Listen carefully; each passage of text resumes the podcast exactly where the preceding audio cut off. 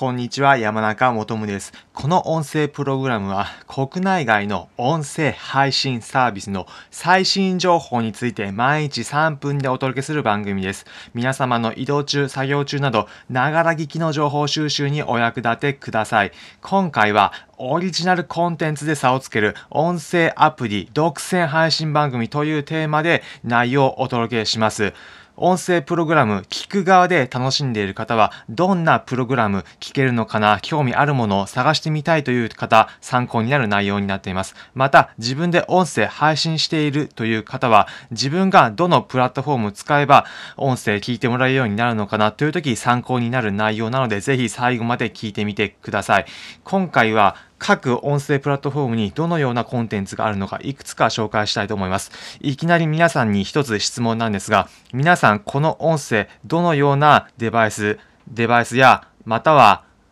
プラットフォーム使って聞いてるでしょうか？音声の独自のサービスだったらヒマラヤだったり、スタンド FM などあると思います。また、ポッドキャストでも Apple Podcast や Google Podcast、Spotify のポッドキャストなど様々なプラットフォームあると思います。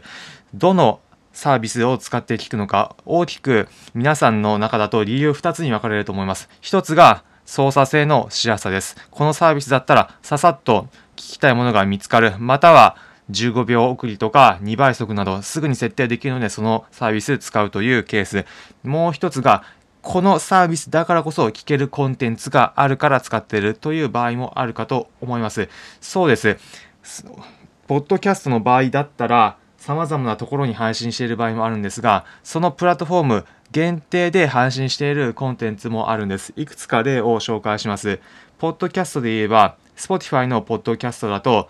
お笑いトリオのロバートがやっているロバートプレゼンツ聞くコント番組秋山第一ビルジングという番組があります。いわゆるエンタメ系の番組になっています。ポッドキャストだと大体どの媒体、どのポッドキャストのプラットフォーム、Amazon Music だったり Spotify などにも配信している場合が多いんですが、このロバートプレゼンツの番組だと Spotify の限定配信の番組なんです。まあ、だからつまり Spotify のサービス使っていないと聞けないというふうになってるんです。またもう一つ、音声配信アプリのヒマラヤだと5分でわかる真相チャイナイノベーションという番組があります。こちらも他の音声配信プラットフォームでは配信されていなくて、ヒマラヤ限定のコンテンツになっています。他にもこのヒマラヤもともと中国の会社なので、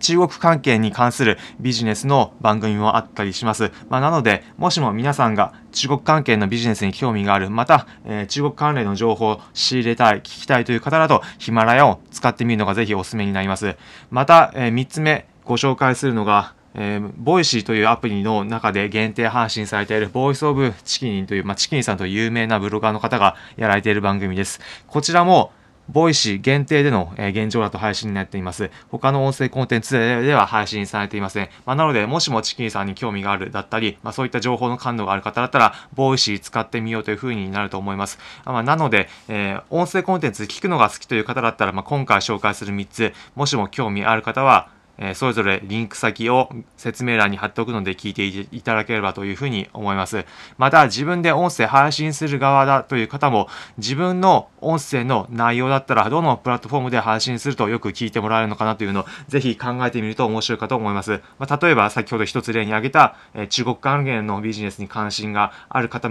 の内容に向けて配信している内容であればヒマラヤに出すのが聞いてもらえる確率おそらく上がりますでしょうし、他にも、まあ、情報感度高い方とか、そういった方向けだったら、 Voicy もどうかなというふうに考えてみるのもいいかと思います。ということで、今回は、オリジナルコンテンツで差をつける音声アプリ独占配信番組というテーマで皆さんに音声トピックご紹介しました。参考になったという方は、いいねの高評価、コメント、お気軽に